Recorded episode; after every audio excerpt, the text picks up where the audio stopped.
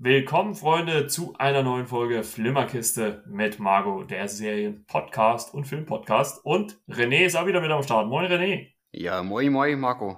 Wie der gute Timo zu sagen. Grüße ja, ja, moin, moin. Und Grüße an Timo an, äh, nach Flensburg, ne, auf jeden Fall.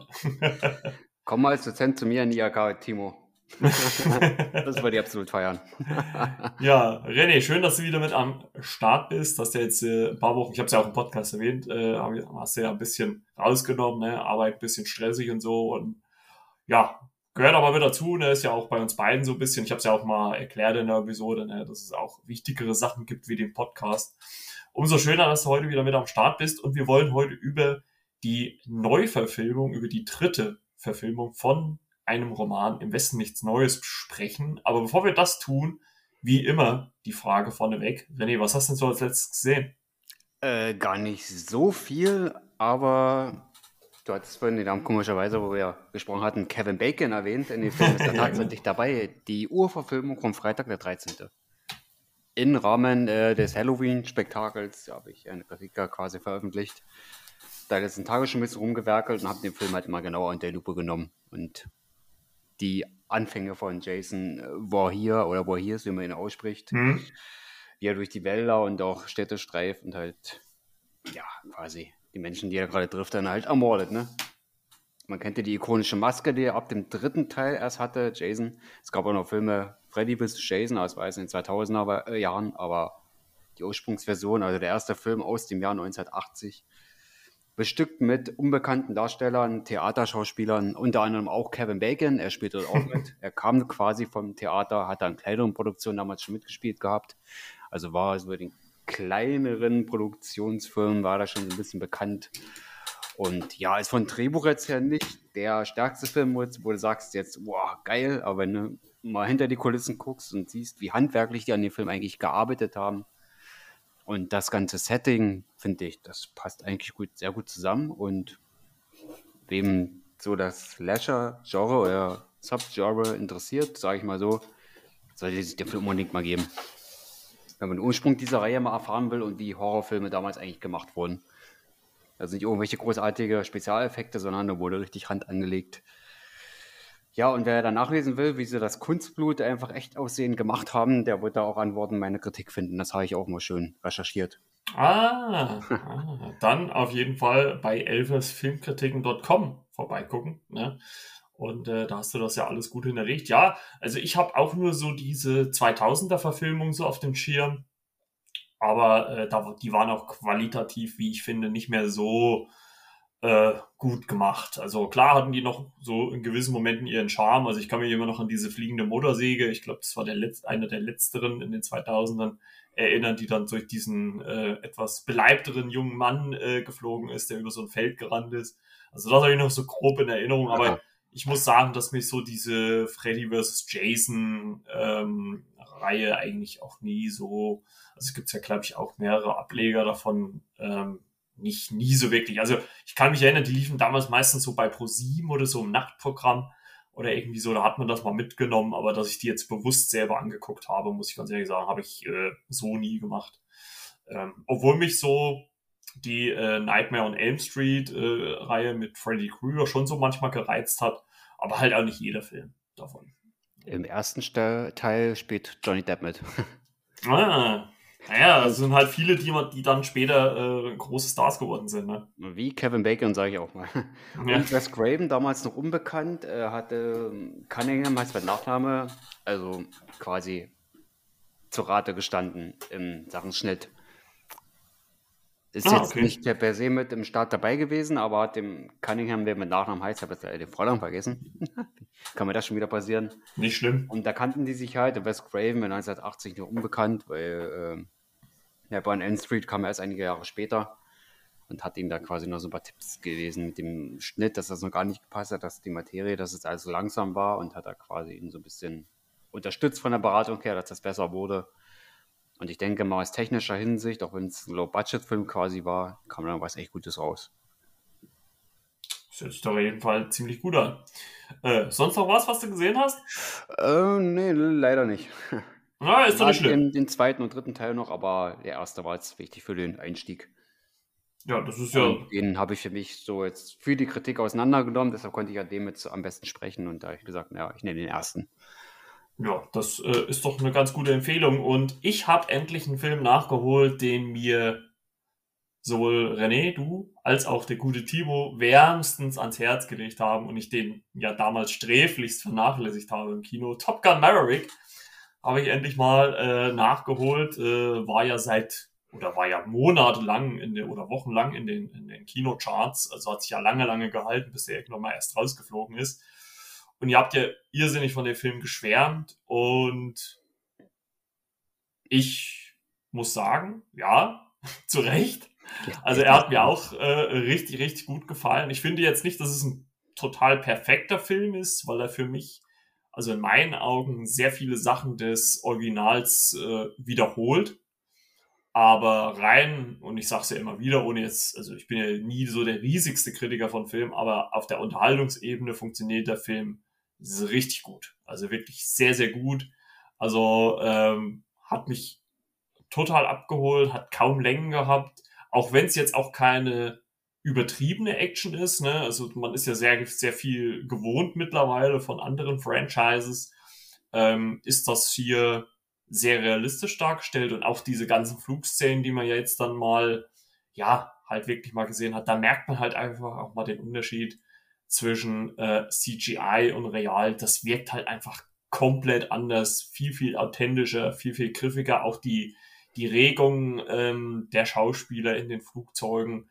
Ähm, also ich meine, so sehr sich wahrscheinlich ein Schauspieler in, in, einer, in einem Greenscreen oder in einer Box so anstrengt, das gut rüberzubringen. Ähm, aber ich glaube, richtige ja, Auswirkungen das Ganze kann man halt einfach nicht komplett darstellen und das hat der Film halt einfach äh, geschafft. Ne?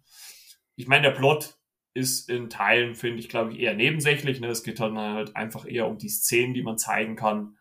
Ähm, ja, also ich kann verstehen, dass äh, der so lange in den Charts war, weil das ist halt richtig solides Popcorn-Kino.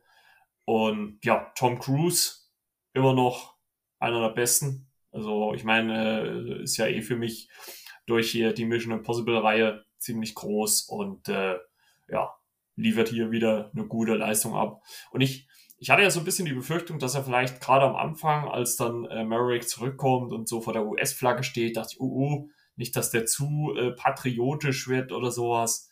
Ähm, aber das haben sie gar nicht so übertrieben. Also das wurde eigentlich äh, gar nicht so gemacht und vor allem, wie man auch so das Original mit so manchen äh, Szenen daraus äh, ähm, äh, noch geehrt hat, sage ich jetzt mal.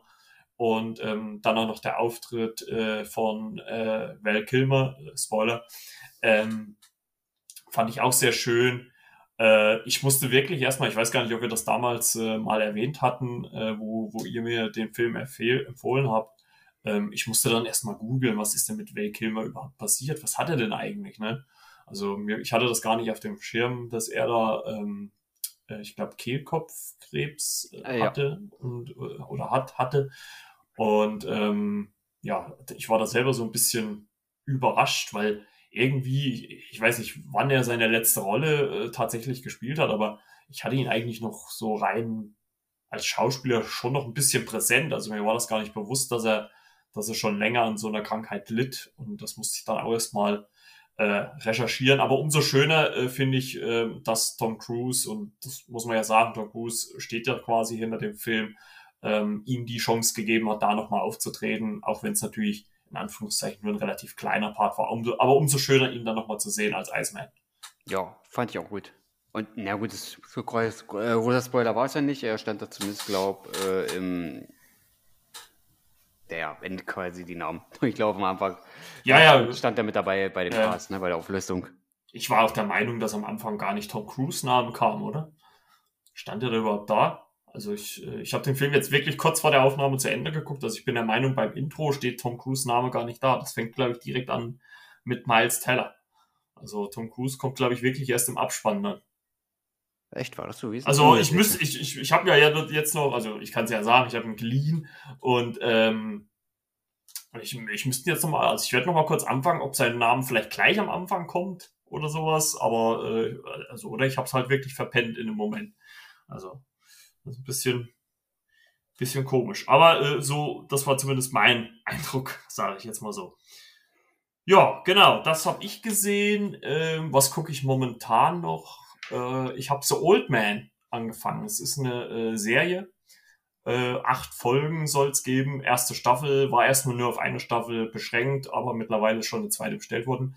Äh, mit Jeff Bridges in der Hauptrolle. Oh, das klingt schon mal verheißungsvoll. Ja, und es ist eine äh, Thriller-Serie. Und ich würde mal sagen, er macht so den Liam Neeson äh, allerdings nicht so, äh, wie Liam Neeson momentan so drauf ist, und so, so total verschnittenen Film, sondern äh, die Serie äh, konzentriert sich halt wirklich sehr auf äh, Realismus und Authentizität, weil Jeffrey Bridges ist halt schon nicht mehr der Jüngste, muss man ganz klar sagen. Ich weiß gar nicht, wie alt er wirklich ist. Also ich würde mal vermuten, irgendwas zwischen 60 und 70. Und äh, so einen älteren Herrn spielt er halt dann auch in der Serie, der auf einmal von der Regierung gejagt wird und sich dagegen wehren muss und das halt auch ich würde mal, altersgerecht macht. Also das sieht halt nicht alles so dynamisch aus wie bei äh, einem John Wick oder so. Ne? Äh, das ist halt schon alles ein bisschen behäbiger und auch äh, sehr reduziert. Und was ich halt bisher, also ich habe jetzt äh, von, also ich glaube von den acht Folgen sind Stand jetzt, glaube ich, sechs oder sieben draußen. Also eine fehlt noch, ist ein wöchentlicher Release. Und äh, ich bin jetzt bei der zweiten, die dritte äh, habe ich jetzt gerade angefangen. Und die Kamera, also die macht wirklich lange, lange Shots. Also die bleibt immer drauf, dreht sich dann manchmal so. Also es gibt zum Beispiel jetzt hier in der zweiten Folge eine Szene, ähm, wo er aus dem Auto ähm, flieht und sich da gegen einen deutlich jüngeren äh, Widersacher zur Wehr setzen muss. Und die Kamera dreht sich dann immer mal so ein bisschen so am Auto vorbei. Also ich vermute mal, dass da halt so heimlich Schnitte gemacht werden, weil mal ganz kurz halt er gar nicht im Bild ist und so. Aber sie bleibt schon sehr lange drauf und man sieht die wirklich auch mal 30, 40, 50 Sekunden wirklich nonstop kämpfen. Und ähm, das sieht schon richtig klasse aus. Also ich weiß noch nicht genau, wo es hingeht. Es scheint auf jeden Fall die Ursache zu sein, äh, eine Tat irgendwo in der Vergangenheit. Das muss ich sagen, das habe ich jetzt auch erst im Laufe der zweiten Folge gemerkt, äh, weil ich dachte, okay, das ist halt einfach noch ein paar andere Protagonisten. Aber die machen da scheinbar doch einen Zeitsprung, ohne das halt wirklich zu äh, zeigen. Also da steht halt nicht da vor 30 Jahren oder sowas. Also du musst das dann halt irgendwann erkennen durch die Taten, die er da halt in jüngeren Jahren macht. Ähm, aber es scheint auf jeden Fall da ein Ursprung zu sein, äh, in Afghanistan, irgendwie sowas. Also bis jetzt ist es noch nicht komplett raus, um was es geht. Also ich bin mal gespannt, was dann letztendlich der Grund ist, warum so ein alter Herr von der Regierung dann gejagt wird. Ähm, aber kann ich bisher nur empfehlen. Ist halt sehr ruhig erzählt in großen Teilen. Es gibt, wie gesagt, immer mal so eine Actionspitze, aber halt wirklich auch sehr äh, re realitätsnah.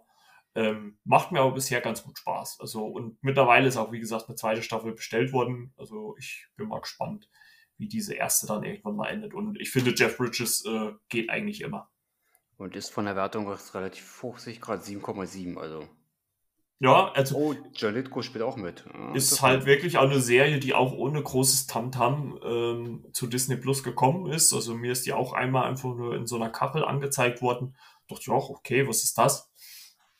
Und äh, vor allem, äh, ich habe es ja schon mal gesagt, was, was mich immer sehr huckt, ist, äh, wenn die äh, Protagonisten äh, Hunde haben und er hat gleich zwei. War ich schon drin. War ich schon drin.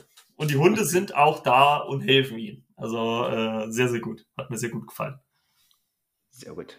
Und der Mann ist quasi noch 270, also war es mit der Schätzweise mit 70 gar nicht mehr so weit weg. Ah, da habe ich ja hab ich gut geschätzt. Dezember 49 Baujahr. Ei, ei, ei, ei, ei. Okay, okay.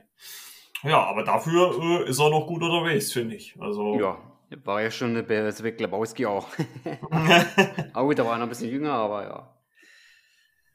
Genau. Ich finde das halt immer was Ikonisches, was er in die Rolle legt. Also das hat Jeff Bridges absolut drauf und das scheint ein wirklich sehr guter und heißer Tipp zu sein, unbedingt die Serie mal anzuschauen. Auf welchem Portal hast du sie gesehen? Disney Plus. Disney Plus, okay, ja, dann habe ich es wieder überhört. ja, ja, ja. Also äh, kleine Empfehlung meinerseits. Ja, äh, dann kommen wir mal zu unserem Hauptthema. Im Westen nichts Neues.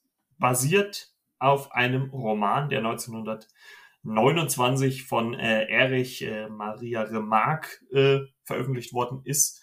Ähm, Frage an dich, René. Ähm, ich habe von einigen gehört, dass die den äh, Roman in der Schule gelesen haben. Wie war das bei dir? Kanntest du den aus der Schule? Habt ihr den dran gehabt? Also beim, also ich kann es jetzt schon von mir sagen. Also bei uns gab es den nicht zu lesen in der Schule. Also gelesen nicht, aber über den zweiten Bildungsweg am Kolleg haben wir die zweite Verfilmung geguckt und da war als Aufgabe da eine Rezension zu schreiben und das war nachträglich ja quasi meine erste Filmkritik, wenn man so will. Ah, okay. Hey, da wollen wir, das fällt auch mal auf. Okay, okay, okay. Das sind ja so, so, so Geheimnisse, die man, oder das sind ja Geheimnisse, so Sachen, die wir bisher noch gar nicht von dir erfahren haben. Okay, deine erste Filmkritik. Und das hatte ich dann auch irgendwann zum Blog gebracht, oder was?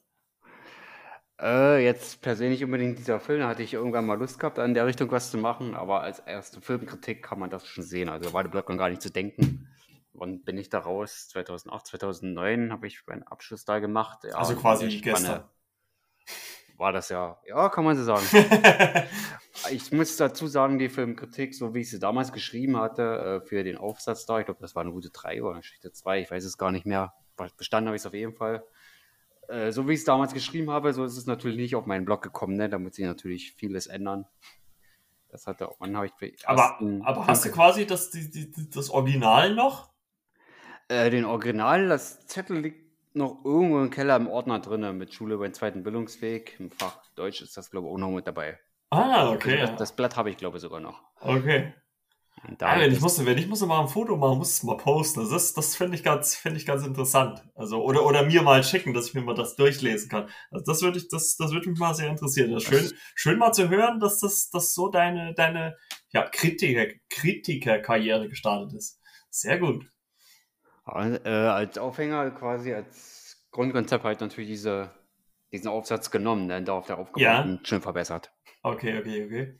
Ja, und äh, wenn du sagst, du hast es da gemacht, ähm, wie, äh, also wie hast du das Buch empfunden, als du das damals gelesen hast? Äh, nee, wir haben direkt den Film geguckt. Also ah, welchen? Die, die, die 79er. 79er, ja, also. Ernest Virginia mitspielt. Okay, also äh, man muss dazu sagen, ähm, wie gesagt, der Roman kam ja 1929 heraus, wurde ein Jahr später dann schon als äh, Film ver veröffentlicht, 1930. Und ähm, der zweite, ne, 1979, ne, hast du gesagt? Ja. Und beides muss man aber dazu sagen, waren ähm, amerikanische Produktionen, also äh, waren jetzt keine deutschen. Ähm, und äh, das Buch wurde auch im, von den äh, Nationalsozialisten verboten und war dann auch bei dieser großen Bücherverbreitung 1933, äh, ja, wurden auch viele Exemplare von diesem Buch verbrannt. Ähm, ja, wie, also ich habe jetzt auch nur zu dem 79er äh, so ein bisschen Material gefunden, auch bei YouTube und so. Wie hat dir der äh, 79er im Westen nichts Neues gefallen? Also, oder, oder wie fandest du den, als ihr den geguckt habt? Also der größte Unterschied war ja schon mal, dass man den im Farbe hat, denn das war erstmal ein ganz anderer Kontrast gewesen, mhm. muss ich sagen. Aber wenn man jetzt beide mal so direkt vergleicht, auch gut, das liegen 50 Jahre quasi dazwischen. Ja, gut, das ist eine lange Intensität Zeit. Ja. ist der erste halt auch näher dran, wo du sagst. Ja, der hat da, der nimmt die Thematik da richtig mit und ja, du merkst halt auch die Zeiten, in denen er entstanden ist, 1930, ne, 1979. Ja, finde ich, da war der erste doch schon stärker gewesen. Mhm. Gerade von seiner Erzählung her und wenn man das mal mit den Schnitten so ein bisschen vergleicht. Ja, ich weiß nicht, ob das Schwarz-Weiße damals also ein bisschen düsterer hat erscheinen lassen, von der Stimmung her, gerade die Nachtszene und so weiter. Das kann ich noch nicht so beurteilen, weil bei den ersten muss ich ja auch noch was schreiben. Konnte ich jetzt direkt für mich im Gedanken noch nicht so vergleichen, aber wenn ich diese beiden nehme, würde ich sagen, ist doch schon der erste, der tiefgreifendere. Auch wenn das von den Darstellern der zweite äh, sehr viel Bekannte dabei waren, wo man sagt, ja, da war ein gutes Fundament gewesen, aber ich würde schon sagen, von der Stärke her, dass der erste da besser war. Ja, also äh, wie gesagt, ich habe jetzt äh, neben dem aktuellen, der jetzt seit äh, 28.10. bei Netflix ist, war auch ein bisschen vorher im Kino zu sehen, weil es wird unser oder einer der deutschen Oscar-Kandidaten für das nächste Jahr werden. Also ist dafür eingereicht. Ich glaube auch zu Recht, kann man sagen, oder? Ja, auf jeden Fall. Oder, oder würdest du, also, oder wie siehst du das, ob das vielleicht schon wieder so, ob man sich da wieder die Chance aus, ausrechnet, weil man wieder so ein Weltkriegsfilm äh, ins Rennen schickt. Also diesmal ist es ja mal ausnahmsweise nicht der zweite, sondern der erste Weltkrieg, der behandelt wird. Ähm, oder hättest du vielleicht lieber, ich meine, gut, wir wissen ja noch nicht, was noch für Filme für den Oscar nominiert werden, aber, ähm, oder hättest du vielleicht lieber noch einen anderen gewünscht, der eingereicht wird? Äh, na, ich finde, wenn der schon solche, wie soll ich sagen, äh, positive Bögen äh, schon zieht und es ja schon lange mal gewünscht war, dass die Deutschen halt auch mal die Thematik, also die, ihre eigene Literatur verfilmen. Wie gesagt, die ersten beiden waren eine amerikanische Produktion, beziehungsweise teilweise auch dann mit englischen Darstellern in den zweiten Film. Und eigentlich haben wir darauf gewartet, dass die Deutschen das dann mal verfilmen, dass sie es dann wieder so gut hinkriegen, wo ich sage, das sieht schon echt Hollywood-reif aus. Da sage ich zu Recht eingereicht. Ob es jetzt letzten Endes dann wird, man weiß ja auch, viele andere Länder machen sehr gute Filme. Ja, logisch. Aber die Entscheidung war richtig, den auf jeden Fall einzureichen. Für eine Nominierung äh, sollte es mindestens äh, reichen. Ich denke mal, jetzt gar nicht viele Filme da eingereicht werden. Ich glaube, Bruchteil davon geht dann in die Nominierung damit rein. Mhm. Weiß ich gar nicht, gibt es ja mal so ein bestimmtes Prozedere, weiß ich gar nicht, wie sie da bei den ja, wie das genau läuft, internationalen Filmen vorgehen, bis ich mich noch belesen. Ja. Aber für eine Nominierung, dass er unter den letzten Fünfter kommt oder zehn, wie auch immer, sollte der Film auf jeden Fall schaffen. Ja, und es ist ja natürlich, muss man auch äh, dazu sagen, für Netflix auch so eine gewisse Prestige. Ne? Also es ist halt immer so, dass so gegen Ende des Jahres, Oktober, November, Dezember, werden ja meistens dann so die Oscar-Filme ins Rennen geschickt. Und ähm, Blond wird mit Sicherheit auch für den Oscar nominiert werden. Der äh, mit Anna de Armas ähm, ist ja dann auch mal was anderes, ne, was ja so von dem üblichen Netflix-Output äh, abweicht. Und im Westen nichts Neues auch. Äh, das Besondere für uns ist ja auf jeden Fall, dass es halt eine, zumindest in Co-Produktion eine deutsche ist. Ne? Es sind überwiegend also deutsche Schauspieler dabei. Ähm, ich habe so in dem Produktionsland gesehen, dass auch USA dabei war, also hat man wahrscheinlich auch nochmal äh, woanders gedreht und sowas. Aber es ist halt die erste rein deutsche Produktion, was äh, diese Verfilmung zumindest angeht, von dem Roman im Westen nichts Neues. Ne? Regie äh, führt hier Edward Berger. Ich habe mal geguckt, der Name hat mir nämlich eigentlich nicht so wirklich was gesagt, was der so gemacht hat.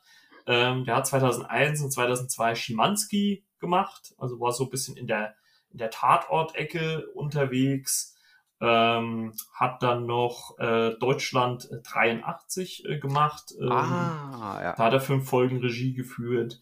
Ähm, Patrick Melrose, das ist ja eine äh, Serie auch mit ähm, Doctor Strange, wie heißt der Hauptdarsteller nochmal? Jetzt kommt wieder nicht auf den Namen. Äh, ganz schlecht für einen Filmpodcast. äh, Benedict Cumberbatch? Oder? Benedict Cumberbatch, genau. Ah. Die Serie hat er gemacht. Und so richtig große Sachen eigentlich nicht. Also Deutschland 83 ist für mich eigentlich, und das Patrick Melrose ist eigentlich so das bekannteste, was er gemacht hat. Und der hat jetzt bei dieser Neuverfilmung äh, Regie geführt. Und das, glaube ich, ganz äh, solide abgegriffen, würde ich jetzt mal so sagen. Und ähm, es geht ja in diese, also im Roman wie auch im Film geht es ja äh, um äh, Paul Bäumer, der zusammen mit anderen Kameraden ja aus der Schule raus äh, sich ja in die weiß ich, äh, als Soldat einberuft ne, und dann für sein Land zu kämpfen. Und äh, relativ schnell, als sie an die Front kommen, kommt äh, aber ja, geht's relativ schnell von Freude zur Ernüchterung. Und äh, zusammen mit seinen Kameraden muss er halt ja das Grauen des Krieges am eigenen Leib erfahren und das wird hier im Roman wie auch halt im Film geschildert. Ich habe gelesen, da können wir vielleicht dann gegen Ende dazu kommen, dass das Ende hier im Film ein bisschen anders ist als wie im Buch. Ähm, das, das, können wir aber vielleicht nachher erwähnen. Also wie gesagt, Spoiler jetzt für den Film, also äh, äh, lasse ich mal außen vor. Also wenn wir hier eine Romanadaption, da brauchen wir, glaube ich, jetzt nicht zu spoilern. Ähm, das ist, glaube ich, gerade bei so einem alten äh, Stoff sollte man das vielleicht ein bisschen äh, zumindest sich nachlesen oder sowas. Ne? Und äh, ja, aber äh, vielleicht einfach erstmal so, grober Eindruck nach dem Film, wie hast du denn so empfunden, überhaupt auch mit der ganzen Machart und so? Ich fand die Kamera bombastisch und auch der Score-Soundtrack, das hat sich sehr in den Vordergrund gedrängt. Also das habe ich schon ein bisschen als extrem gefunden, die Geräusche her. Und ich denke mal, das war ein großes Stilmittel, um den Krieg da vielleicht noch auch für die Ohren anschaulicher zu machen. Vielleicht will man da so ein bisschen Bombenkrater oder Bombeneinschläge so ein bisschen simulieren. Zumindest hat sich das teilweise so angehört, wenn man sich da über Monate, über Jahre im Bombenhagel da befindet und dann diese Geräusche da am Soundtrack. Ich denke mal, dass man das da vielleicht so ein bisschen nachempfinden wollte und das war schon sehr offensichtliches äh, Stilmittel. Ja, das ist ja äh, die Musik oder, oder auch äh, den Soundtrack hat er gemacht Volker äh, Bertelmann. Und das war in Auszügen, hat mich das so ein bisschen an Hans Zimmer erinnert, ne, mit diesen dröhnenden äh, äh, Bässen, sage ich jetzt mal, die man so immer so punktuell im Hintergrund hört, wie du schon sagst, so an Bombeneinschläge angelehnt, ne es war zwar immer mal drin, auch so, eine, so ein ganz, ganz leichtes, also wenn man so ein bisschen drauf geachtet hat, so ein ganz leichtes Melodiebett im Hintergrund, aber das war nie zu offensichtlich. Also es war immer so, ähm, dass das, was im Bild passiert ist, war immer im Vordergrund und ganz leicht, wenn sie, äh, wenn sie irgendwo waren, hat man so ganz leichte Töne im Hintergrund gehört und dann halt, wenn gewisse Momente, gewisse Situationen passierten, gab es dann halt immer diese diese dröhnenden, äh, ich weiß gar nicht, ob es Bässe sind, aber diese dröhnenden Geräusche, die man dann zu hören bekommen hat. Also ich fand das auch äh, rein äh, musikalisch oder auch vom, vom Ton her, vom Klang her richtig, richtig stark eingearbeitet. Ja, Kamera ging mir ähnlich, also da hat mir schon die ähm, Eröffnungssequenz, wenn man so will, äh, sehr gut gefallen. Da sieht man ja unseren oder eigentlich den Hauptprotagonisten für uns, ne, für den Zuschauer. Ähm, Paul Bäumer, gespielt von Felix Kamera, das wohl seine erste Filmrolle, so wie ich gelesen habe. Ja, also auch ziemlich unbekannt. Ja, hat nur ja. vorher einen Fernsehfilm gemacht, äh, Dürer. Sag ich ganz ehrlich, sagt mir gar nichts. Äh, geboren, äh, vier, auch vier Tage nach mir, am 19. September 95 in Wien. Ist ein österreichischer Schauspieler und äh, Mitglied eines äh, Burgtheaters, des Wiener Burgtheaters. Ah, okay. Also kommt auch vom Theater, wie äh, Kevin Bacon, ne? Genau. Ja, sehr gut, sehr gut. Da haben wir auch wieder eine Verbindung, sehr gut. Heute haben wir nur Verbindung. Ja, der spielt quasi, äh, ist quasi unser Hauptprotagonist, den wir halt äh, in der kompletten, ja, im kompletten Film, kann man sagen, begleiten. Und ja, wie gesagt, gerade die Eröffnungssequenz, äh, die hat mich auch in Momenten, ich weiß nicht, wie es dir ging, äh, die hat mich so ein bisschen auch an 1917 erinnert. Weil es ist ja auch so eine, so eine, äh, also erstmal, dass natürlich diese, ja, diese, diese Brutalität ähm, des Krieges so dargestellt wird. Ne? Er, er sitzt da so im, im Schützengraben drinne und links und rechts von ihm sterben einfach seine Kameraden und dann sieht man ihn so nach vorne laufen und die Kamera hält relativ lange drauf, natürlich nicht so One-Shot-mäßig, wie, wie es bei 1917 ist, aber doch schon recht lange. Da fand ich dann schon auch dieses ganze, also da hat man halt auch gemerkt, dass da Geld in die Produktion geflossen ist, weil wirklich hinter ihm, keine Ahnung, hunderte von Leuten gelaufen sind und sowas. Und das ist alles zeitgleich passiert, also das muss ja ein immenser Aufwand gewesen sein ähm, das zu filmen. Also ich habe schon gesehen, als ich mir vorhin nochmal den Trailer angeguckt habe, dass es auch leichte äh, Making-ofs gibt, so kurze, ähm, die man sich angucken kann. Also werde ich mir die Woche auch mal so ein äh, Making-of mal zur Gemüte führen, wie die das alles so gemacht haben. Das interessiert mich dann schon. Und äh, wie er dann auch äh, gerade in dieser Eröffnungssequenz seine Waffe nicht mehr oder ich glaube verliert oder nicht mehr funktioniert, er schmeißt die weg und mit seinen Spaten, äh, den er dann noch hat, äh, greift er dann noch einen anderen gegnerischen Soldaten an. Also das fand ich schon gut inszeniert. Und äh, dann greift ja der Film erstmal so ein ruhiges Bild auf. Ne? Wir sehen so ein, so ein ja, Wald von oben, äh, so die Ferne, den Nebel darüber, die, die Berge.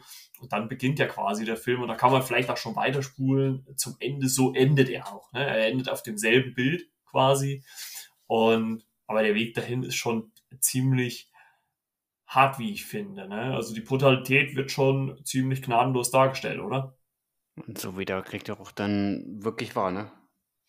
Ja, gerade auch zum Beginn. Es gibt halt diese, diese, diese, diesen Kreislauf der, äh, des Krieges wird halt einfach dargestellt. Ne? Also man sieht halt so, wie die äh, Soldaten, gestorbenen Soldaten entkleidet werden, die Kleidung dann äh, weggebracht wird, gewaschen wird, äh, geflickt wird und irgendwann kommen wir halt an den Punkt, dass sich halt äh, Paul, äh, wie gesagt, mit seinen Schulfreunden da äh, registriert und ähm, und da merkt man noch so diese Unbedarftheit. Ne? Er, hat, er bekommt so seine, seine Uniform und da ist halt ein anderes Namensschild drin. Und äh, er geht dann nochmal zurück zur Anmeldung und sagt, ja, hier, äh, das gehört jemandem anders. Und äh, da sagt dann nur der Mann von der Registration, ja, es war ihm wohl zu groß oder zu klein.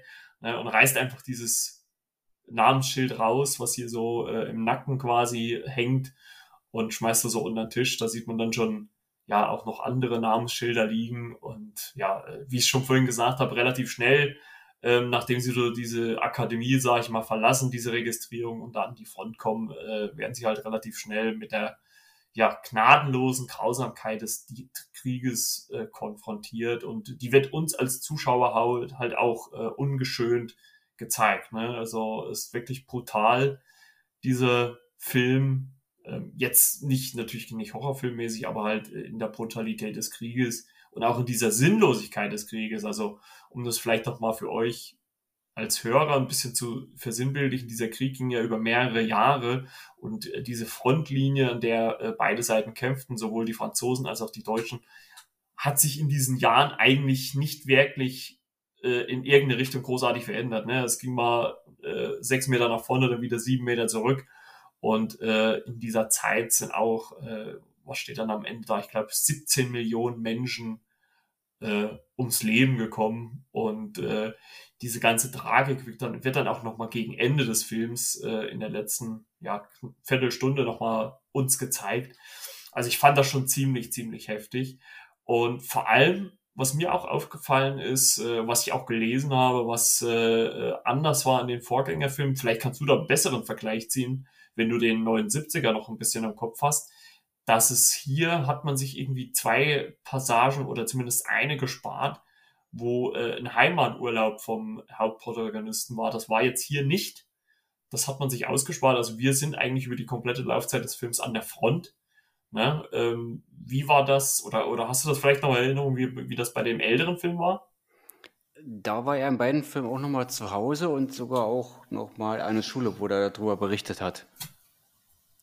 Und dieser Lehrer, der, der quasi ein, ja, wie der ganz an Mitschüler, sag ich mal so, quasi angestachelt hat, in den Krieg doch einzutreten, dass man mit seinem Vaterland kämpfen müsste. Und der Lehrer hat sich ja da quasi so erhofft, naja, er wird da ja mit äh, freudetragenden Worten hier kommen und sagen, ja, ja, ju, alles toll. War dem nicht so. Er hat dann halt so berichtet, wie es dann halt war. Und mhm. war bei seiner Familie auch nochmal zu Hause. Da gibt es dann auch explizit auch noch ein paar Szenen, wo man näher drauf eingeht. Und wie gesagt, es hat die Neuverfilmung gar nicht darauf hatte man dann verzichtet und das Ende quasi auch noch so ein bisschen mit verändert. Ne? Also wie gesagt, mhm. der Familienausflug, es war ja bei seiner Familie und der Weg nochmal in die Schule zurück, um dort noch zu berichten, wie der Krieg ist, weil da waren ja schon halt die nächsten Anwärter, die man quasi für den Krieg da auch schon wieder mobil machen wollte und er sagt einfach die ungebliebene Wahrheit und das hat jetzt die Neuverfilmung ja komplett rausgelassen.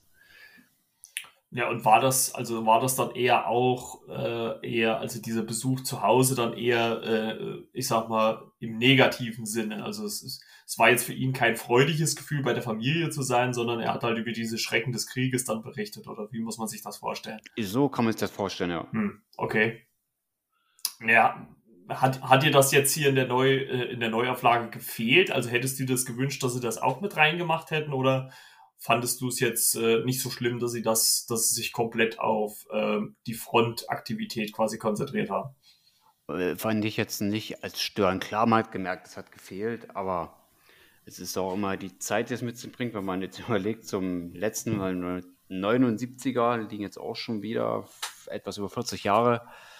Ja, dass man da ein bisschen was anders macht und dass die sich nicht alle total gleichen, war ja klar, aber in der Grundsubstanz, denke ich mal, ist der Film mit Stoff treu geblieben, dass man da sich mal Freiheiten nimmt, was anders macht. Ja, das werden andere wieder kritisieren, aber ich finde das jetzt nicht zwingend als störend. Ja, ich habe es ja auch nur im Nachhinein äh, erfahren. Wie gesagt, ich habe ja den Vorgänger oder die zwei Vorgänger nicht gesehen. Und ähm, deswegen fand ich das jetzt mal ganz interessant, weil du den, äh, weil du da ja nochmal den besten Bezug dazu hattest. Oder hast, äh, einfach mal fragen, ob das jetzt äh, da gefehlt hat. Ähm, also es wird ja auch, so ging es mir zumindest, wie gesagt, also wir sind sehr oft in den Kampfhandlungen natürlich mit drin, die wirklich richtig, richtig gut dargestellt sind. Also ich glaube, da braucht sich dieser Film vor nichts zu verstecken. Ähm, und es wird eigentlich immer nur äh, gebrochen durch ähm, ähm, die Verhandlungen um den Waffenstillstand. Ne? Also da, da sehen wir ja dann auch äh, Daniel Brühl, der dann äh, Matthias äh, Erzberger spielt, der quasi die Verhandlungen mit äh, den Franzosen führt, um halt einen ja, Waffenstillstand äh, zu erreichen. Und äh, das ist ja das Einzige, wo ich auch finde, wo der Film ähm, sich auch von der, vom, vom Look her so ein bisschen ändert. Ne? Also was, was in den Schützengräben ist es meistens immer so in diesem Grau-Blau-Bereich drin, also sehr farblos eigentlich.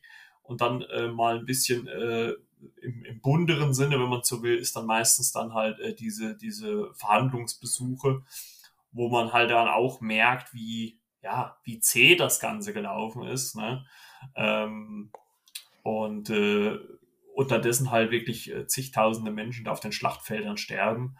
Ähm, ich fand auch so krass, zwischendrin gab es ja dann so eine Szene und die hätte man dann wahrscheinlich so ein bisschen, äh, deswegen hat man die gebracht, wahrscheinlich äh, um diese ähm, Heimkomm-Szene mit von Paul äh, ein bisschen zu kompensieren.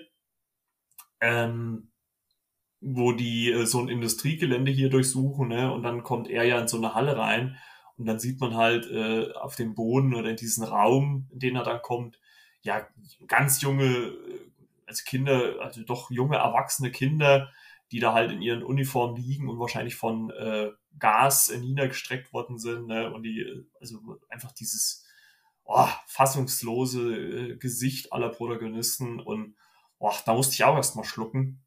Ähm, das war auch ganz schön hart zu sehen. Also ich habe schon länger keinen so richtigen Kriegsfilm mehr geguckt. Ne? Also ich habe es ja schon ein paar Mal erzählt, so in diesen fiktiven Sachen, äh, da komme ich immer ein bisschen besser mit zurecht, weil ich das halt sehr stark äh, für mich abstrahieren kann, dass das halt irgendwo erfunden ist. Aber wenn es halt so reale Hintergründe hat, äh, puh, da zieht dann das doch schon ganz schön runter. Und ich habe diese diesen Film Westen nichts Neues nach der äh, Jeffrey Dahmer Serie auf Netflix geguckt und äh, die hat mir schon ja, den Boden unter den Füßen weggezogen. Also die hat mich richtig runtergezogen und äh, da kam dieser Film eigentlich jetzt zum ungünstigsten Zeitpunkt, aber ich wollte ihn halt trotzdem gucken.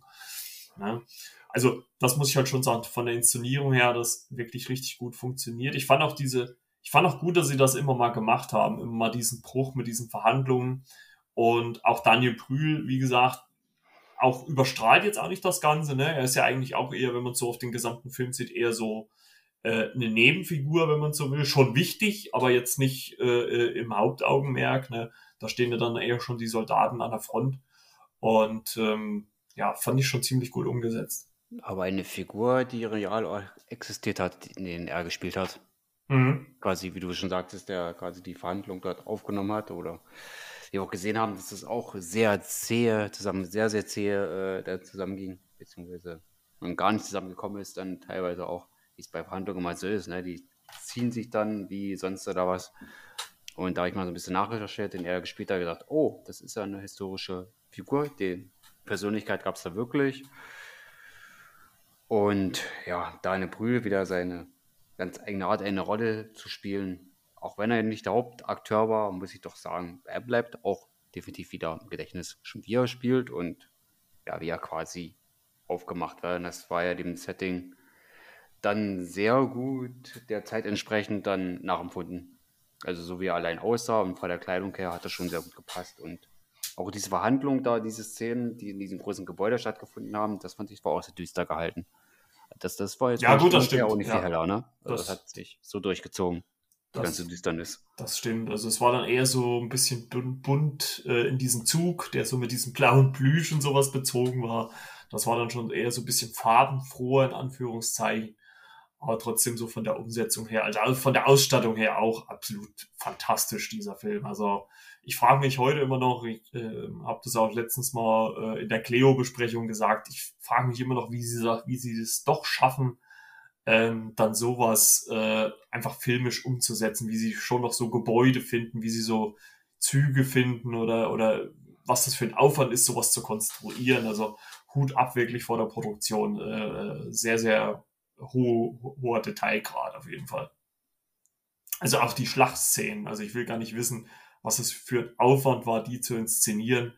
Ähm, hat mir wirklich richtig gut gefallen. Und von der Lauflänge haben wir doch ein ordentliches Stück Pfund da geboten bekommen. Ja, 148 Minuten. Ähm, hast du für dich irgendwelche Längen drin gehabt? Also gab es vielleicht irgendwo so Momente, wo du sagst, boah, jetzt, jetzt zieht sich's aber oder ging der für dich gut durch? Der ging gut durch. Äh, wir Versprecher. durch, genau. Klassiker. Äh, später am Abend, aber es passiert immer wieder mal. Nee, also das finde ich auch. Also ich, äh, klar ist der auch in Momenten, es gibt ja auch so ein paar ruhigere Momenten äh, zwischen den äh, Soldaten.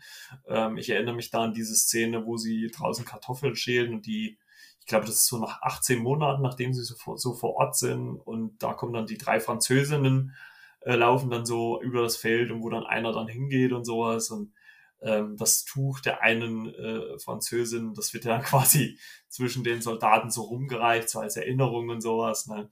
Ähm, also es gibt ja immer so kleine, kurze Momente, wo man dann doch mal aus dieser ja, Trostlosigkeit des Krieges rausgerissen wird und dann, wo es auch mal so schöne Momente gibt. Ähm, die sind allerdings meistens halt wirklich von sehr, sehr kurzer Dauer und wir werden eigentlich sehr, sehr oft äh, in, ja, diese, diese Grausamkeit des Krieges ähm, ja, reingeworfen. Und man merkt ja auch, gerade wenn dann auch Paul äh, in diese 1 zu 1 Kämpfe kommt, es gibt ja diese eine Szene, wo er sich mit diesen Franzosen in so einem Graben quasi, ja, wo die beiden miteinander kämpfen und äh, er sticht so mit dem Messer da in, in, den, in, den Brust, in die Brust des Franzosen und er fängt dann so neben ihn an, so zu röcheln und dann erst so sieht er in ihm den Feind und dann letzten Endes halt auch einfach nur ja einen Kameraden, der halt äh, für äh, sein Land kämpft und dann versucht er ihm ja noch am Ende dann äh, zu retten oder oder zu helfen, aber es hat ja dann ja im Prinzip äh, keine keine Chance mehr. Also schon auch sehr sehr dramatische Darstellung, ne, zu großen Teilen. Oh ja, gerade auch zum Ende hin, wo absehbar war, ja, der Krieg jetzt doch schon zu Ende und ja, gibt da mal alles und schlachtet, was das Zeug hält. Da hat auch die Kompromisslosigkeit des Krieges, die stach auch dann sehr gut durch. Ja, also die wurde dann absehbar war, dass der Krieg eigentlich quasi zu Ende ist, aber hier haut noch mal alles um, was euch in den Weg kommt, so nach dem Motto. Das war dann auch schon ein ordentliches Fund, sag ich mal, so was die da abgeliefert haben. Also ja, also nachdem der, ja, ja, also nachdem der, der Krieg eigentlich ähm, schon beigelegt ist, zumindest auf dem Papier, wenn man so will, ähm, also die Daniel Prüffigur hat dann äh, ja, quasi kapituliert, kann man so sagen. Und äh, die Franzosen sagen, ja, um 11 Uhr am 11. Tage äh, ja, hört der Krieg auf und äh, dann gibt's noch mal einen General Friedrich, äh, gespielt von äh, David Striso, der nochmal alle überbliebenen Soldaten zusammenruft. Ja, und ein, eine letzte Schlacht aufs Feld zieht, wegen, also ich glaube, einer der, der Soldaten guckt ja nochmal auf die Uhr, ne, da war es eine Viertelstunde noch, 15 Minuten. Ähm, und die ziehen dann halt wirklich doch nochmal im Krieg, obwohl sie eigentlich vorher schon gefeiert haben, ey, wir können nach Hause. Und äh, auch auf französischer Seite, da ist eigentlich auch schon ja, die sind eigentlich gefühlt schon auf dem Heimweg, wenn man so will. Ne? Und äh, dann kommt es halt wirklich auch nochmal zu einem großen Kampf, wo viele, viele Menschen ihr Leben lassen. Und ähm, ja, auch, und da kommen wir jetzt so ein bisschen zu einer Änderung. Da kannst du vielleicht ein bisschen mehr äh, sagen, wie war es denn in der 79er-Version? Wie hat die denn geendet? Also eigentlich auch so wie die 30er-Version. Ja, und jetzt, nee, ich meine jetzt im Vergleich zu der jetzt, zur aktuellen. Ach so, jetzt zur aktuellen. Äh, also jetzt von die aktuelle jetzt zu der letzten oder von den beiden? Ja, genau, von, zwei, von 2022 auf 79. Also, also wie hat die 79er, wie hat die geendet? Also wahrscheinlich gab es ja dann auch diese Schlacht, diese letzte Viertelstunde vermute ich mal. Und ähm, äh, wie, wie hat die ganze dann geendet? Weil, äh, also wir sagen es jetzt einfach bei, der, bei dieser neuen Verfilmung ist es quasi so. Und ich, da habe ich jetzt, ich, wie gesagt, ich kann es nur als Erzählung wiedergeben ähm, habe ich gelesen, dass die Figur des Paul Bäumer, dass das anders war, sowohl im Buch als auch in dem Vorgängerfilm angeblich. Also wie gesagt, kannst du mehr dazu sagen. Und hier ist es ja quasi so, es gibt diese letzte Kampfsequenz, er kämpft nochmal gegen französische Soldaten, geht in so einen Bunker und wird dann äh, erstochen und also äh, und stirbt. Also die Figur ist dann tot. Also in anderen Filmen, da äh, wird er erschossen. Also es ist nicht direkt ein Kampf, sondern liegt er quasi in seinen, wie sagt man das, nicht in seinem Graben da drin, sitzt oder liegend, weiß jetzt gar nicht mehr ganz so genau. Also jetzt hier in der aktuellen sitzt ja. er ja. Da sitzt er ja so am, am äh, Graben quasi und hat noch dieses Tuch dieser ähm, dieser Französin, die sie da getroffen hatten vor ein paar Monaten, noch so in der Hand und äh, sein Kumpane, mit dem er da ja eigentlich angefangen hat, äh, macht halt die Hundemarke so in zwei Teile und geht dann halt weiter und da sieht man halt, ja, also, also halt wirklich gefühlt eine Minute, bevor halt wirklich dieser Krieg vorbei ist. Also er wird da erstochen und äh, man sieht dann nur noch, wie die anderen französischen Soldaten, zwei Stück, einfach gehen. Also sie lassen ihn halt quasi sterben. Und äh, er kommt dann zwar noch mal raus aus dem Bunker und er sieht dann, ja, jeder geht so seines Weges, weil halt jetzt offiziell der Krieg vorbei ist. Und ja, und äh, wie gesagt, also wie, wie war es jetzt in der 79er-Version? Da war, wurde er erschossen. Ja, also er wollte nur etwas greifen. Also er lag, er lag quasi auf die Lauer. Es war keine Schlacht oder keine Kampfhandlung, wollte noch irgendwas greifen und dann von der Gegenseite, dann er gesehen, aha, da bewegt sich was und dann fiert quasi der Schuss und siehst halt quasi seine Handbewegung und dass er da quasi gerade stirbt. Also von der Kameraführung als auch von der Szenerie äh, ist es sehr ruhig, die Szene, wo er quasi stirbt. Mhm. Also, dass er eigentlich gar nicht mit Nahkampf oder Zweikampf, wie auch immer, da fällt einfach nur ein Schuss und er ist dann halt, ja, geht halt von dann, wenn man so möchte. Ja, gut, das kriegt man ja, sag ich mal, jetzt hier in der aktuellen gar nicht mehr so gezeigt. Also, man sieht ja nur, wie er so rausgeht. Ähm, ich glaube, das Hinsetzen sieht man ja gar nicht. Da ist der Film dann zwischendurch nochmal kurz woanders. Und dann ist es halt wirklich so, wo sein Kamerad halt äh, diese Rundemarken einsammelt und dann halt einfach zu ihm kommt und er so mit geschlossenen äh, Augen, äh, übelst dreckiges Gesicht so am Rand sitzt, äh, also verstorben. Und die Kamera bleibt ja dann noch sehr, sehr lange auf seinem Gesicht, zoomt so ganz, ganz langsam ran. Und äh, ja, dann ist ja diese quasi Neuverfilmung rum. Also, wie hat's dir so im Großen und Ganzen, wir können ja jetzt zum Ende kommen, äh, gefallen? Also, mir hat's wirklich sehr, sehr gut gefallen. Also, natürlich das, was passiert ist, nicht, aber die Inszenierung hat mir sehr gut gefallen. Äh, wie du schon gesagt hast, Kamera, Kameraarbeit war sehr gut. Ich fand auch den, den Look ziemlich gut. Also, man hat ein gutes äh, Farbschema gewählt.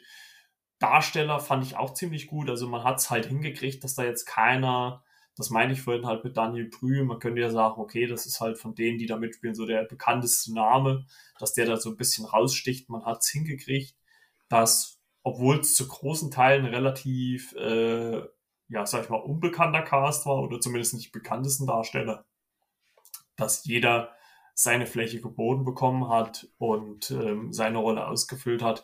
Ich finde so ein bisschen, man hat relativ wenig über die die Hintergründe der einzelnen Personen erfahren. Also es hat sich schon hauptsächlich auf dieses Kriegstreiben konzentriert. Also mich hätte schon mal interessiert, äh, wer diese Figur des Paul Bäumer eigentlich ist. Oder auch die anderen teilweise so ein bisschen, aber das hat man sich so ein bisschen aufgespart. Ähm, dennoch, wie gesagt, auch mit in Kombination mit dem Soundtrack, der äh, ziemlich dröhnend war, René hat es ja vorhin schon gesagt. Eine klasse Umsetzung und ja, zum Ende knapp des Jahres hin, wir haben jetzt Ende Oktober, Anfang November, glaube ich, äh, nochmal so ein, so ein Netflix-Flaggschiff, was äh, uns erreicht hat. Also äh, mir hat das wirklich in Gänze sehr, sehr gut gefallen. Dem Worten kann ich mich nur anschließen. ich finde, es hat äh, eine deutsche Firmung vom deutschen Stoff endlich mal gebraucht. Also ich habe ja eigentlich immer so wieder mal geguckt, ob es irgendwelche Infos gibt. Ja, deutsche Verfilmung, Westen nichts Neues, wann kommt denn endlich mal was? Ich habe es mir eigentlich schon seit längerer Zeit oder geraumer Zeit zumindest erhofft, wo ich sage, macht endlich mal was, ihr Deutschen da draußen. Das ist euer Stoff, das ist deutsches Material, das ist deutsches Gedankengut, wenn man quasi so will, also von der Literatur her, äh, von Remarque. Das war schon längst überfällig, dass da halt auch die Deutschen auch mal ihre deutsche Literatur dahingehend verfilmen. Weil man sagt, ja, deutsche Geschichte und so weiter, das ist das Einzige, was wir filmen können, kann man jetzt auch wieder philosophieren. Aber wenn dann im Endergebnis dann sowas bei rauskommt, dann sage ich, starke Leistung. Kann also ich auch von der Kamera her und dem Farbschema. Also das fiel doch schon sehr doll im positiven Sinne ins Auge. Weil ich ja einer bin, der gerade so ein bisschen auf Kameraarbeit auch explizit darauf guckt. Ja, man kann ja auf jeden Fall sagen, dass es halt auch so ist, wenn äh, ja, die Macher äh, gewisse Mittel bekommen, um sowas umzusetzen, kriegen sie auch was Gutes hin. Ne? Und Netflix hat wahrscheinlich, äh, klar, wahrscheinlich in Kombination mit vielen anderen Sachen äh, hier die Mittel gegeben. Und ähm, ja, da hat man dann sowas hingekriegt. Übrigens äh, habe ich im Abspann gelesen, Daniel Brühl war auch ausführender Produzent. Also der könnte ich mir gut vorstellen, dass der vielleicht sogar ein bisschen eine treibende Kraft äh, im Hintergrund war, um die äh, das hinzubekommen. Und äh, ja, die Dreharbeiten, das habe ich nur so kurz noch gelesen, äh, haben an sage und schreibe gerade mal 52 Drehtagen stattgefunden und äh, wurden 2021 auch noch halt mitten in Corona in Tschechien gedreht, zu großen Teilen. Ja, fand ich äh, sportlich umgesetzt auf jeden Fall. In Tschechien. Ja gut, mhm. da findet man Orte und Ortschaften, beziehungsweise von der Architektur her Sachen, wo man sagt, das entspricht so ein bisschen der Zeit, was so ein bisschen aussieht wie damals. Da haben viele Produktionen, glaube ich, aus den vergangenen Jahren gerne darauf zurückgegriffen. Die sind dann auch einfach nach Tschechien gefahren, um da zeitgenössisches zu finden. Scheint immer wieder eine gute Anlaufstelle zu sein, Tschechien. Ja, in gewissen Kreisen wahrscheinlich dann auf jeden Fall. War der zweite, glaube der ist auch zum Teil Tschechien gedreht worden, wenn mich jetzt nicht alles täuscht. Ich habe ah, okay. den zweiten Teil in die Kritik geschrieben und ich würde meinen, dass der äh, von den Drehorten her Tschechien auch dabei hatte. Obwohl ich das jetzt leider nicht ganz so aus dem Kopf weiß, sollte man eigentlich wissen, wenn man die Texte selbst schreibt. naja, gut, man kann ja jetzt, aber äh, man kann ja vielleicht ein bisschen, vielleicht haben sie auch deswegen dann halt einfach auch auf Tschechien zurückgegriffen, weil sie wahrscheinlich in der Recherche gesehen haben, ah, Moment, der 79er oder 78er ist ja wahrscheinlich dann gedreht worden, ist auch hier entstanden. Äh, dann gucken wir mal, ob wir noch was ähnliches finden. Ja. Also zumindest wenn man so äh, den Trailer an sich so, also wenn man bei YouTube mal kurz guckt, es gibt schon so ein paar Szenen, die sind schon ähnlich. Ne? Also gerade so diese, diese äh, erste Szene, wo äh, Paul und seine Kameraden dargestellt werden, wo diese ähm, Bescheinigungen so durch dieses Treppenhaus fliegen, die gibt's in den anderen Verfilmungen auch. Ist natürlich ein bisschen anders aufgebaut, aber äh, ist ähnlich dargestellt, also schon richtig gut gemacht. Nee, also ich glaube, äh, man hört's raus, René und ich äh, sind äh, sehr, sehr angetan. Ich glaube, wir haben selten zuvor so lange über eine Produktion gesprochen. Ähm, wie in dieser. Und es ist auch unsere erste, glaube ich, rein deutsche Produktion, die wir hier besprechen. Also ja, also ich kann mich erinnern, dass wir schon mal über etwas gesprochen haben. Also, ja, scheint ja eine Premiere gewesen zu sein. ja. Und dazu noch ein deutscher Film. Also. Ja. Ja, es, ist, es, es, es, muss halt auch irgendwie immer thematisch passen. Ne? Also es ist, äh, weiß ich nicht, also so viele andere äh, sind dann immer nicht so meins. Ne? Ich meine, es gibt in letzter Zeit viele Komödien so von den Deutschen und sowas, das ist dann eher nicht so meins, kommt immer drauf an natürlich so ein bisschen, aber ähm, das war jetzt wirklich mal so ein Film, wo ich mir der Trailer schon, ja, gewissen Sachen suggeriert hat, wo ich sage, ja, den muss ich gucken. Ja. Und tatsächlich, ich habe gerade mal schnell nachgeguckt, Tschechische Republik wurde der Film tatsächlich damals produziert. Ah. Ja. Dann Produktionsfirma, die Norman Rosemund Production. Und mhm. Verleiher natürlich dann die Concord Home Entertainment natürlich jetzt Blu-ray erhältlich. Ja, das nochmal als abschließende Infos zum Ende der Folge, denn äh, wir sind jetzt durch mit unserer Besprechung vom Im Westen nichts Neues. Äh, wir machen nochmal kurz eine Bewertungsskala der Vollständigkeit halber. Äh, ich würde ihn äh, von der 10er-Wertung 9 äh, von 10 würde ich ihm geben. Ja, da gehe ich definitiv mit. Also ganz perfekt finde ich äh, persönlich nicht. Da, da fehlen für mich, also äh, gerade diese, was du, was du ja gesagt hast, diese Heimatsachen oder so, das hätte ich mir dann vielleicht gewünscht und, und halt auch ein bisschen mehr, äh, vielleicht so den einen anderen Punkt, so, äh, wer, wer ist dieser Paul Bäumer eigentlich? Äh, weil, wie gesagt, man erfährt halt fast, also eigentlich gar nichts großartig über die Hintergründe. Und äh, das hätte ich mir so ein bisschen noch gewünscht, wenn man das ein bisschen eingearbeitet hätte, glaube ich, wäre es fast so ein ja, perfekter Film geworden und so. Aber so in Summe ist er nah dran und ich glaube, eine 9 von 10 ist er völlig in Ordnung. Ja.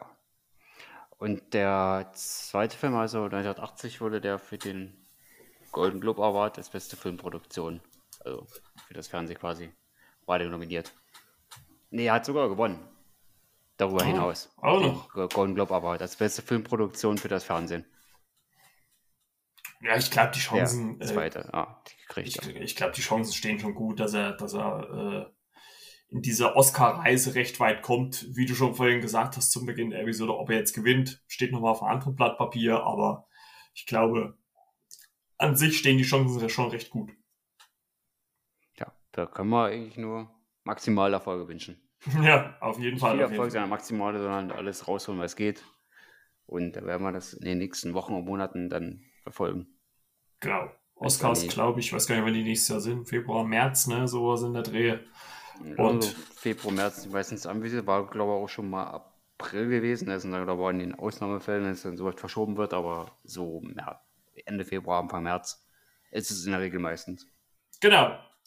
Dann äh, würde ich sagen, mach mal einen Haken dahinter oder wie ich immer so gern gesagt habe in der Vergangenheit, machen wir eine Schleife drum und äh, sind äh, fertig mit der Episode und äh, natürlich mit dem Hinweis, äh, guckt gerne bei Renés Blog vorbei, elfersfilmkritiken.com. Den Weg dorthin findet ihr ganz einfach hier in den Show Notes, also einfach bei der Folge ein bisschen hochscrollen oder ich habe gesehen, bei Spotify muss man da auf mehr drücken und da könnt ihr dann in den Begleittext gehen und da werde ich euch dann den Link zu Renés Blog äh, verlinken. Da braucht ihr einfach draufklicken, kommt direkt dorthin und folgt natürlich auch äh, René bei Instagram, der zweite Blick. Ne, da kommen auch immer viele gute neue Infos. Ne? Vielleicht auch mal mehr, mal weniger, je nachdem, wie du arbeiten musst. Ne? Ja, oder kommt ja immer so ein bisschen drauf an. Schulung geht, ja, ist alles so ein bisschen. Aber äh, auf dem Blog kann ich euch versprechen, werdet ihr sehr, sehr viele gute, interessante Sachen finden. Unter anderem natürlich auch äh, einen Großteil unserer Marvel-Besprechung, aber auch vieles andere. Und äh, ich würde auf jeden Fall mal vorbeigucken. Ich mache das auch regelmäßig. Oh, das hört man gerne. naja, absolut. Also als äh, Podcast-Kollege äh, gucke ich da wirklich gerne. Ja, weil, weil du musst, man muss auch sagen, also gerade bei den äh, Marvel-Verfilmungen, da holst du auch nochmal, also auch bei den anderen Sachen natürlich, aber auch gerade bei Marvel, da holst du ja viele Beispiele dann nochmal so aus den älteren Comics und so raus. Und das fehlt mir ja dann selber manchmal so ein bisschen nochmal. Und äh, also ich versuche mir auch immer recht viel anzulesen und da gucke ich dann immer mal vorbei, ja, was hat er da wieder dazu geschrieben und da dazu geschrieben. Das ist doch schon ganz informativ. Also, ja, das ist immer relativ viel Recherche. Es zwar zeitaufwendig, aber wenn die, Leute, wenn die Leute und die Leser das alle draußen schätzen und ja, ja dann freut mich das natürlich. Das das ist wie eine Auszeichnung, ja. Ja, also das, die Arbeit muss man dann definitiv mal anerkennen. Also manchmal frage ich mich wirklich, wo hat er denn das jetzt wieder hergeholt, diese Info? Also naja, das ist jetzt halt auch oft Sachen, die jetzt nicht irgendwie die ersten Sachen sind, wenn man äh, es googelt und äh, es äh, taucht dann in der Suchleiste auf oder sowas. Ne? Also da muss man schon ein bisschen mehr äh, in die Hintergründe gehen. Und wie gesagt, nicht nur die Marvel-Sachen äh, sind drin, auch viele andere Sachen, ne? Cobra Kai. Unter DC auch. auch. Gerade in Batman. Na gut, einer fehlt noch, um die Lücke zu schließen. Batman Returns, da fehlt noch. Ja, Der, vielleicht, äh, was, was das angeht, äh, kurze Meinung dazu. Henry Cavill kommt als Superman zurück. Dein Statement dazu? Äh, ich war erst mal erschrocken bei äh, Switcher, dass er da quasi, äh, ja, soll ich jetzt sagen, Handtuch geworfen hat. Oder quasi hat sich da Netflix und andere teilnehmende Partner am Tisch, dass sie so ein bisschen zerworfen haben, was die Story angeht, dass die wohl nicht mehr nach dem Buch drehen wollen oder dass es mehr so frei oder ja. Mhm. Äh, Netflix ist ja quasi mit Stranger Things gemacht, ne? dass die erste Staffel quasi in der Hut kriegen, die zweite nicht mehr. Jetzt wird bei Switcher aber abkommen, da auch jetzt frei quasi für sich Geschichten erfinden. Und das findet wohl der Herr Cavill, sage ich jetzt mal so, doch nicht so reizend, hat gesagt. Ähm, nö, habe ich keinen Bock drauf.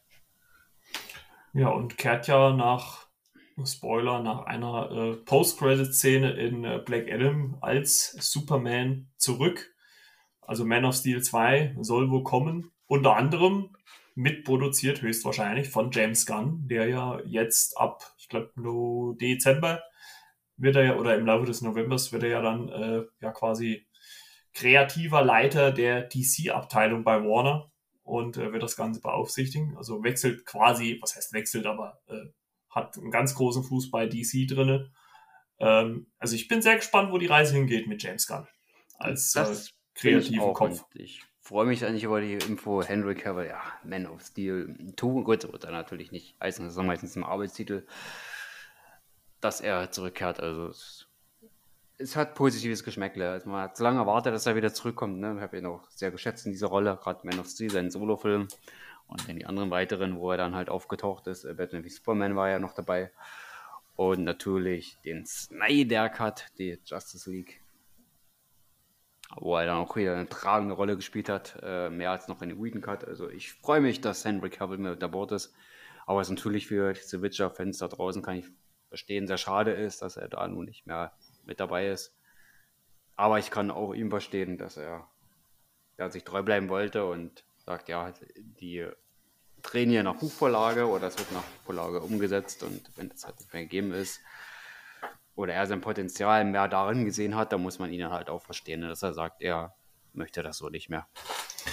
Ja, ist ja sowieso auch, äh, also wir kommen gleich zum Ende, aber es ist ja sowieso auch äh, bewundernswert, dass eigentlich so ein großer Darsteller eigentlich eher hauptsächlich im Filmbereich tätig dann überhaupt lange, also so lange, also er hat ja dann jetzt drei Staffeln The Witcher gemacht, ähm, für eine Serienproduktion zur Verfügung steht. Das macht man ja eigentlich, also, oder das können ja meistens die größeren Stars äh, relativ selten umsetzen, ähm, weil es halt einfach aus Zeitgründen gar nicht geht. Und ja, also The Witcher war jetzt nie so meins. Also für mich ist es jetzt kein großes Drama, dass er jetzt aussteigt. Ähm, ich freue mich auch auf die Rückkehr als Superman. Also wie gesagt, ich bin sehr gespannt, wie das alles funktioniert in Kombination mit äh, Dwayne Johnson als Black Adam, äh, beziehungsweise halt, wie gesagt, James Gunn als neuen kreativen Kopf. Also in welche Richtung das dann geht oder ähm, wie auch immer. Also bin ich sehr, sehr gespannt. Und übrigens noch der Vollständigkeit halber äh, für die vierte Staffel von The Witcher ist äh, Liam Hemsworth ja schon da. Ist ja der Bruder von Chris Hemsworth, also Thor. Und ähm, also aus dem Marvel-Universum und der steht schon parat. Was ich mir auch gut vorstellen könnte, ist jetzt einfach nur so ein Gedankengang von mir, dass äh, Netflix eh The Witcher nach der vierten Staffel beendet hätte und äh, Kevin dann vielleicht gesagt hat, naja gut, dann, äh, wenn jetzt äh, ich die Chance habe, nochmal Superman zu spielen, mache ich eher das, bevor ich hier äh, in dieser letzten Staffel, also oder es waren halt einfach, man, man weiß ja momentan nicht so genau, aber vielleicht waren es auch einfach dann letzten Endes Termin- und Gagengründe, wo er dann gesagt hat, nee, das funktioniert nicht. Man weiß es nicht. Ne? Also man muss sich ja auch als Schauspieler gut auf ein Projekt einlassen können, wahrscheinlich. Ja. wenn das halt nicht gegeben ist, dann muss man halt sagen, entweder das oder das. Und äh, überall, wo er dabei war, wo ich sage, das hatte doch gewisse Maßen immer was gehabt und mhm. hat da immer viel Charme in seine Rollen mit reingebracht, aber auch, auch viele Fäuste, ich sage noch Mission Impossible. Ja, anders erlebt. Jawohl, ja. Und wo war er noch dabei? Wie heißt der? Agentenfilm, äh, äh, Codename für Uncle. Ja, Code, Codename Uncle, ja, von ja, äh, Guy Ritchie, ne? Wo er diesen Agenten da gespielt hat, da war, da war er so mehr so ein bisschen witzige Rolle gewesen, wo ich sage, da konnte man doch schon ein bisschen schön schmunzeln, hat aber auch eine schöne Actionkomödie gehabt. Also, also in der Rolle fand ich ihn auch sehr gut, muss ich sagen, hatte auch seinen Charme gehabt. Aber ich finde, der Darsteller bringt das insgesamt immer mit. Ja, also er ist, er ist auf jeden Fall einer, der, der äh, vorne weggehen kann. Also ich könnte mir auch gut als neuen Bond vorstellen.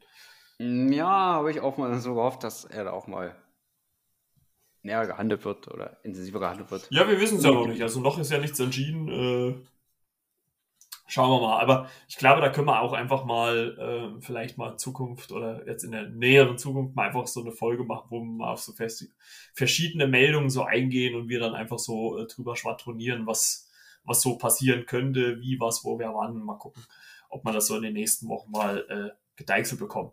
Also, machen wir jetzt eine Schleife drum. Das ja. war's für diese Folge. Und ich kann spoilern, ja. dass der gute Tech Germany natürlich auch sehr begeistert war von der Meldung, dass Cavill als äh, Man of Steel quasi zurückkehrt. Er sehr gut. Auch, beide sehr große Cavill-Fans. Und freuen uns natürlich immens, dass er überhaupt was macht. Ja, gut, er ist ja bekannt, er wird immer ein bisschen was machen, aber dass er natürlich auch als Man of Steel zurückkehrt.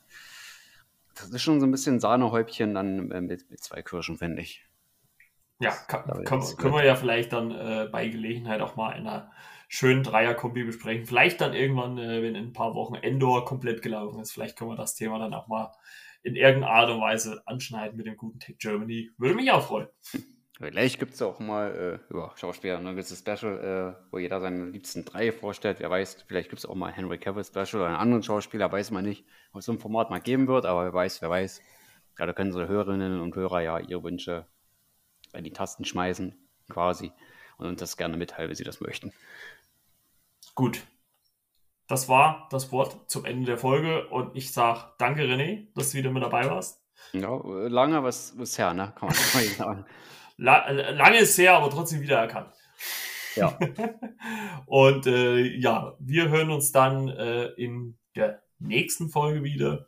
Und euch wünschen wir eine schöne Woche. Bleibt gesund, passt auf euch auf. Ne? Corona geht wieder ein bisschen mehr durch die Lande, also ein bisschen Vorsicht walten lassen und wir hören uns dann in einer der nächsten Folgen wieder. Aus meiner Seite aus äh, Tschüss und eine schöne Woche und auch Tschüss René. Tschüssi und euch da draußen auch. Gutes Gelingen in der Woche, bleibt alle gesund und wir hören uns demnächst. Genau. Alles Liebe, alles Gute, euer Margot. Tschüss. Ciao, ciao.